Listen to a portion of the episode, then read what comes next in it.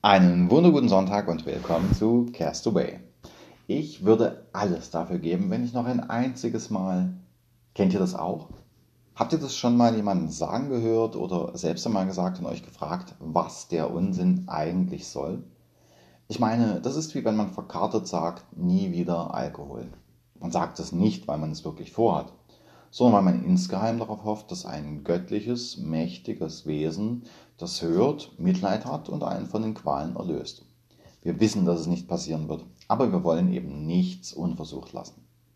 Wenn wir uns in der Trauer also plötzlich an höhere Mächte wenden und Deals vorschlagen, die völlig übertrieben und absurd klingen, dann ist das meist ein gutes Zeichen. Denn es zeigt, dass wir die eigene Handlungsfähigkeit als solches erkannt haben und bereit sind, Hilfe von außen anzunehmen. Wir verlassen langsam die Phase der Schuldfrage und der Wut. Denn das Verhandeln kommt klassisch danach. Aber auch das natürlich nicht immer.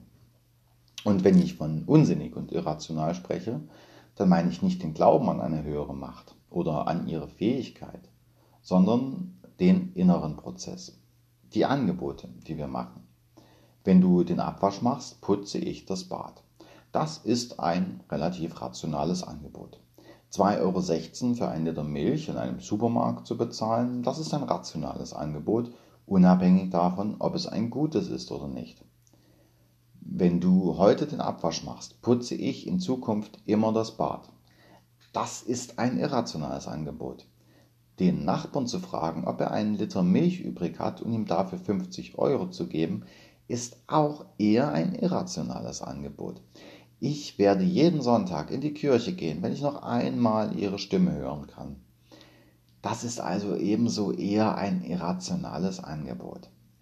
Natürlich scheint es uns in dem Moment nicht so. In dem Moment scheint uns jeder Preis gerecht. Aber ist der Preis zu hoch oder zu niedrig? Denn schließlich verlangen wir das Unmögliche. Und das wissen wir auch. Und dennoch ist das Verhandeln ein wichtiger Schritt, um die Selbstbestimmtheit, die uns aus der Hilflosigkeit führt, zurückzuerlangen. Hatten wir vorher gar keine Idee, was wir tun können, haben wir jetzt wenigstens eine Idee. Waren wir vorher handlungsunfähig, dann haben wir jetzt immerhin gehandelt. Der andere ist ja selber schuld, wenn er das Angebot nicht annimmt. Es sind vielleicht skurrile Prozesse, die uns dazu bringen. Und auch wenn das Angebot ein Verhandlungsversuch mit Gott und Teufeln irrational erscheint, der innere Prozess, der uns zu diesem Angebot bringt, ist wieder ganz rational und nachvollziehbar. Wenn wir uns hilflos fühlen, wenden wir uns gerne an Menschen oder Entitäten, denen wir eine Handlungsfähigkeit zusprechen. Am besten zeigen uns das wieder mal die Kinder. Für sie sind die Eltern die Großen, sowas wie Götter.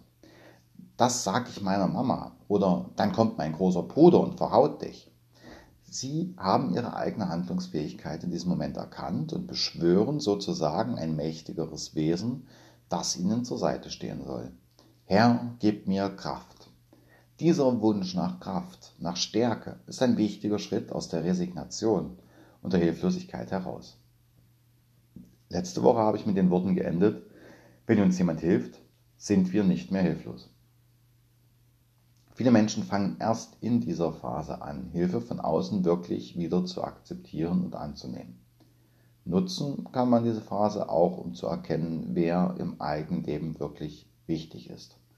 An welchen lebenden Menschen denken wir dann am meisten? Besonders schwer wird es, wenn es gerade so ein Mensch ist, den wir verloren haben. Vater oder Mutter, ein Mentor oder ein Freund, der immer für uns da war und aus dessen Worten wir immer Kraft schöpfen konnten. Denn jetzt brauchen wir neue Vorbilder, neue Kraftquellen und Wegbegleiter. Doch genau diese Suche kann uns auch stärker machen und uns wieder Lebenswillen bringen, um für andere da zu sein und zu erkennen, dass man selbst zu so einem Menschen geworden ist. In den Geschichten und Mythen finden sich unzählige Fälle, in denen die Helden schier Unmögliches verbracht haben, um die Seele der Toten zurückzuholen.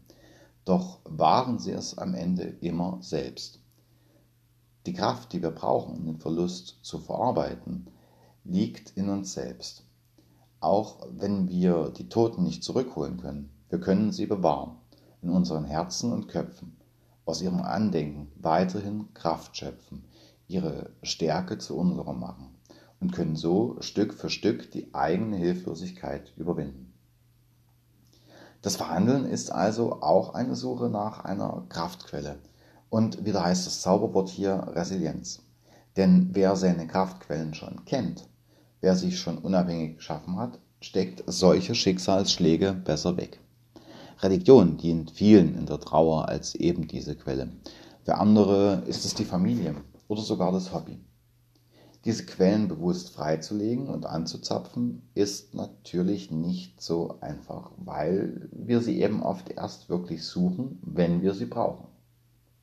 Für Trauer gibt es keine Trockenübung. Aber wenn wir zurückdenken an Verluste, die wir schon erlebt haben, und sei es da das Kinderspielzeug oder eine Freundschaft, dann können wir vielleicht rekonstruieren, was uns geholfen hat, diesen Verlust zu überwinden und darauf zurückzugreifen. Wichtig für das Überwinden der Trauer ist es, jetzt aktiv zu werden und zur Tat zu schreiten. Ich habe über den Abschied gesprochen und der ist keine eigene Phase und nicht an eine Phase gebunden. Und ich empfinde die Phase des Verhandelns als die beste für die Abschiednahme. Also für eben diesen ganz persönlichen inneren Abschied. Mit diesen Worten verabschiede ich mich mal wieder für heute und wünsche euch eine wunderschöne Woche. Tschüss!